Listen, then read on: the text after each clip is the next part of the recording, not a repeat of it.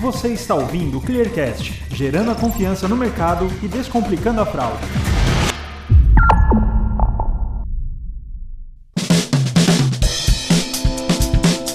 Olá, esse é o Clearcast, o podcast da ClearSale. Aqui vamos discutir assuntos como tendências de mercado, tudo sobre o cenário da fraude, os principais eventos do varejo online e offline e muito mais.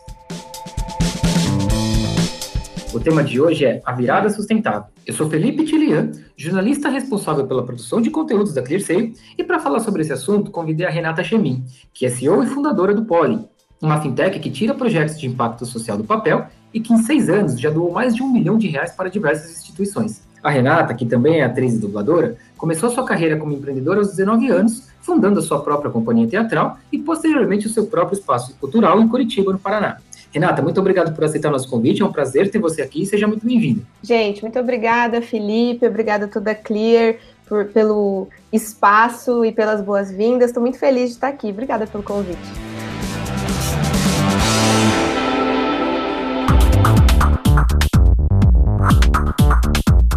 Agora, no último mês de janeiro, a gente teve a oportunidade de acompanhar a edição online da NRF Retails Big Show, que talvez seja aí o maior evento do mundo voltado ao segmento varejista, né? E lá eles bateram muito na tecla a pauta de sustentabilidade, dizendo que ela está totalmente em evidência, enfim, está muita discussão no cenário.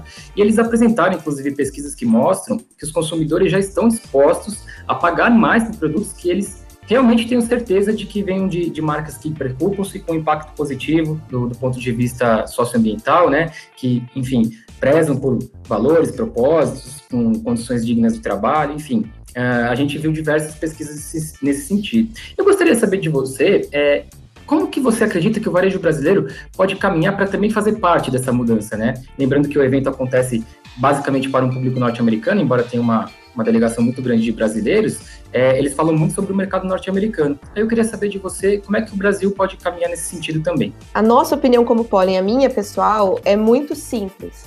Cada um precisa fazer sua parte. É, a gente sabe os problemas que o nosso mundo está vivendo, que o nosso planeta está vivendo, é, tanto quando a gente fala de meio ambiente quanto a gente fala de sociedade. É, então, a gente já sabe que o consumidor tem essa busca. E o varejo sempre foi sobre o que o consumidor quer. Né? Já há muito tempo a gente vem tendo essa mudança de visão do varejo para melhor experiência do cliente, o que o meu consumidor quer comprar, como que eu posso transformar isso para ele. Então, nada mais justo e quase óbvio, se eu puder usar essa palavra, de entender essa, esse desejo do consumidor, porque esse consumidor somos todos nós, né? O, a gente às vezes fala a palavra consumidor como se fosse uma entidade, mas na verdade eu sou consumidora, você é consumidor, quem tá ouvindo é consumidor. E todos somos seres humanos residentes do planeta Terra que têm total consciência do que o nosso planeta está tá vivendo. Então, nada mais justo do que a gente use, usar as nossas instituições, uh, os nossos negócios, os nossos é, trabalhos e os nossos propósitos a favor desse mundo que a gente está vivendo e da transformação que a gente precisa. Então, é por isso que o consumidor ele exige. E é, assim, não é, nem, não é nem mais que ele está disposto, ele já está cada dia mais exigindo isso das marcas que ele consome, das lojas onde ele compra essas marcas. Ele quer ver empresas que estão se preocupando com o mundo onde a gente está vivendo. Até porque se amanhã não tiver mundo, também não tem marca, não tem loja, não tem ninguém para estar tá aqui comprando, né? Perfeito, Renata. É, uma coisa que eu queria abordar contigo também é, vou dar o exemplo da ClearSale, tá? Que é onde eu particularmente vivo mais de perto e gostaria de usar. A Clearstay hoje é uma empresa certificada pelo Sistema B, né? Uma empresa que realmente é preocupada com o impacto positivo ao meio ambiente e tudo, ainda que, e aí tem muito a ver com a minha pergunta, o core business não seja ligado a, a algo, por exemplo, que você tenha que fazer desmatamento, enfim, coisas desse tipo. E aí parece, para quem é um pouco mais leigo, um pouco menos óbvio para essas empresas como que elas podem né, participar de um impacto ambiental positivo, né?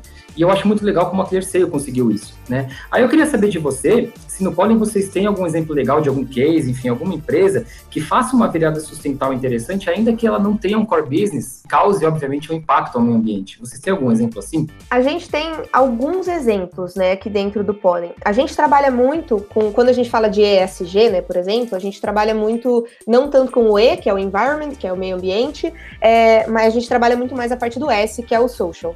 É, então, é onde normalmente a gente foca mais. Só que, dentro desse foco, a gente apoia diversas organizações que trabalham com o meio ambiente. Então, só o fato de uma empresa, por exemplo, já estar apoiando uma organização que está trabalhando para o meio ambiente, que está trabalhando nesta causa, você já consegue ver que essa empresa, às vezes, por mais que é, o negócio dela não tenha nada a ver com isso, ela está trabalhando com esse tipo de causa, ela está fortalecendo esse tipo de causa. E fortalecer esse tipo de causa, junto com o pólen, é recurso financeiro. Então a gente pode dizer que ela está literalmente investindo nesse tipo de causa. E aí nós temos algumas organizações, algumas empresas, como por exemplo a Stone Shop, que é uma loja aqui de, inclusive de Curitiba, que é onde a gente está, né, onde fica a sede do pólen. É, hoje a sede do pólen é em todos os lugares, porque estamos em home office, né? Mas é, eles estão aqui, eles trabalham com moda, eles já têm um, um trabalho focado em como que a gente pode diminuir o impacto social social, o impacto, desculpe, o impacto ambiental é, da moda, né? Então, utilizando tecidos mais sustentáveis, é, reciclando tecidos, fazendo upcycling, né? Que a gente fala. Então, buscando é, o algodão orgânico, por exemplo. E junto com o pólen, eles estão conseguindo além de transformar isso que já faz parte da cultura deles, colo colocando isso para fora também, trazer o consumidor para junto com a marca investir em organizações que apoiam o meio ambiente e que estão ali trabalhando para mitigar muitas vezes os impactos que a gente tem simplesmente por estar tá aqui vivo, né? Pelo, pela nossa maneira de viver no planeta. Então são diversas as empresas que fazem esse investimento em causas ambientais seja ela uma empresa, uma marca de moda, seja uma marca de games, seja uma marca de cosméticos, que nós temos muitos. Então, todos trabalham nesse investimento na causa ambiental.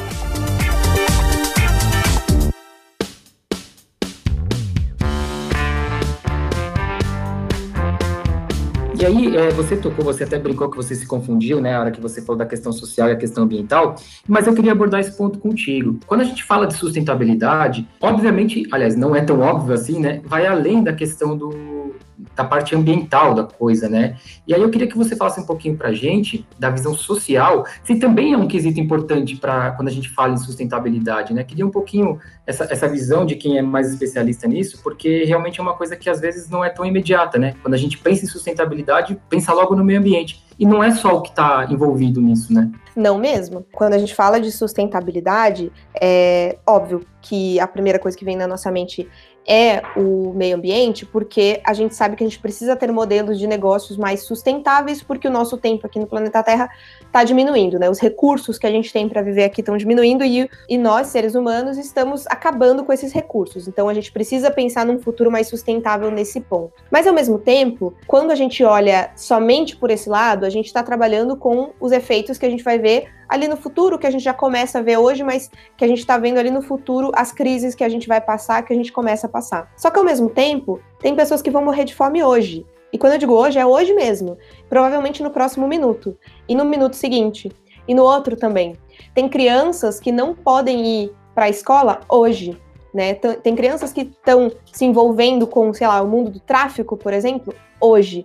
Então, a gente precisa também pensar na população que sofre hoje. Por isso que a gente trabalha tanto com essa urgência. Por isso que a gente fala sobre gerar recursos para organizações que estão trabalhando o impacto hoje e tirar isso do papel o mais rápido possível. Porque a gente vê diversos cases de empresas que têm projetos maravilhosos para apoiar diversas organizações ou diversas causas, comunidades e tudo mais. Só que isso leva tanto tempo para sair do papel por causa das nossas burocracias internas de qualquer empresa, que o impacto que poderia ser feito de imediato, ele acaba sendo cada dia mais postergado. Então é importante a gente pensar a sustentabilidade como um todo.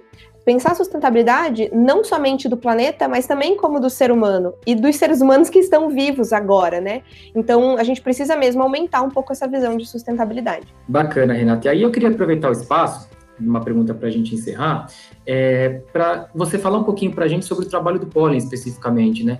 Como é que vocês ajudam nessa transformação das empresas? Porque é um processo de transformação, né? Falar de virada sustentável nem sempre é uma questão muito simples. Aliás, geralmente não é, né? Queria que você usasse esse espaço agora para falar um pouco para a gente do trabalho do, do e como é que vocês ajudam nessa transformação. Claro, eu agradeço o espaço, inclusive. O nosso foco está exatamente é, nisso que eu comentei com você na última resposta, na urgência do impacto que a gente precisa gerar.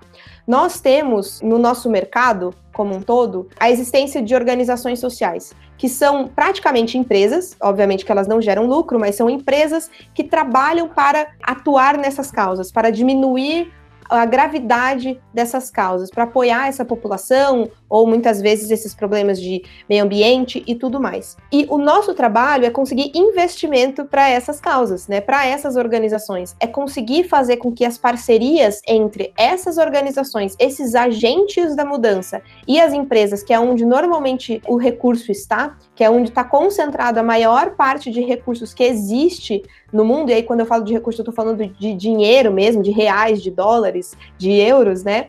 O que a gente faz é trabalhar intensamente para fazer com que esse processo de conexão entre essa empresa e o agente de mudança, que no nosso caso aqui é a organização social, seja cada vez mais simples. Então a gente procura integrar a nossa tecnologia, a gente usa a tecnologia para isso, porque ela está aí, a gente precisa usar a tecnologia para o bem.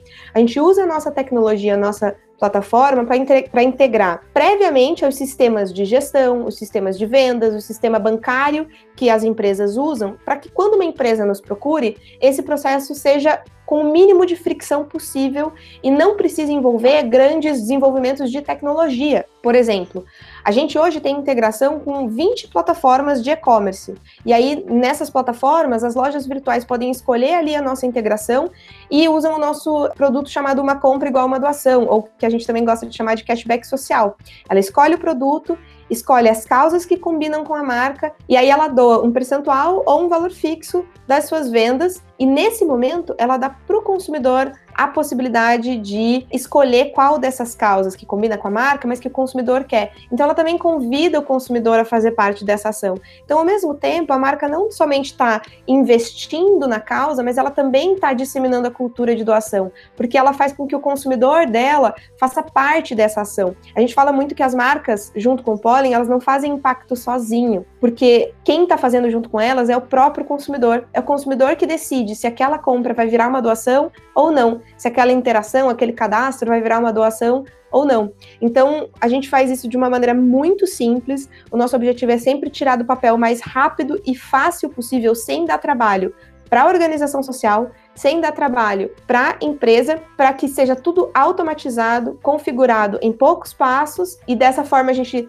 facilita para toda a equipe da empresa, para toda a equipe da organização para fazer a gestão desses recursos, e aí a gente consegue fazer diversos projetos personalizados. Então a gente já atendeu diversas marcas, então a gente já atendeu é, 99, James, Multiplug, com diversos projetos cada um mais inovador do que o outro, para gerar doações através das interações com os consumidores. Então a gente está respondendo aquela demanda do consumidor que a gente falou no começo e ao mesmo tempo a demanda do mundo que a gente está falando no podcast inteiro. Perfeito, Rei. Aí eu quero aproveitar para quem está escutando a gente, visitem, né? Quero convidar vocês, visitem as redes sociais do Poli, conheçam melhor o trabalho deles, entrem em contato.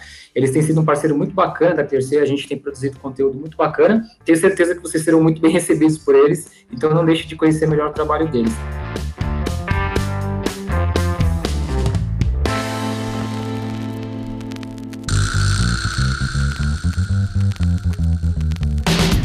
Rê, quero agradecer demais a sua presença, tá? Acho que é muito importante a gente tocar nesse assunto, talvez nunca tenha sido tão importante a gente passar por esse tipo de assunto, e é muito bacana a gente poder, poder produzir um conteúdo muito legal, rico, né? Que as pessoas consigam conhecer melhor sobre o tema que é cada vez mais latente. Obrigado mais uma vez por aceitar o nosso convite, foi um prazer, Rê. Imagina, eu que te agradeço por, é, primeiro por estar falando sobre esse assunto, por ter chamado a gente para falar sobre isso, e já convido também todo mundo a visitar as nossas redes, a entrar lá no nosso site e entrar em contato com a gente. A gente às vezes acha que ah, a minha empresa não tem nada a ver com isso, mas você pode fazer um impacto gigantesco, é só vir falar com a gente que a gente dá um jeito de tirar do papel para você.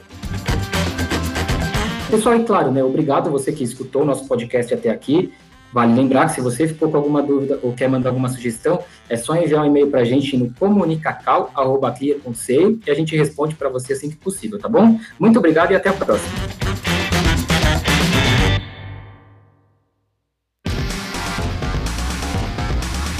Você ouviu o Clearcast, o podcast da ClearSale. Este podcast foi editado por Gup Comunicação.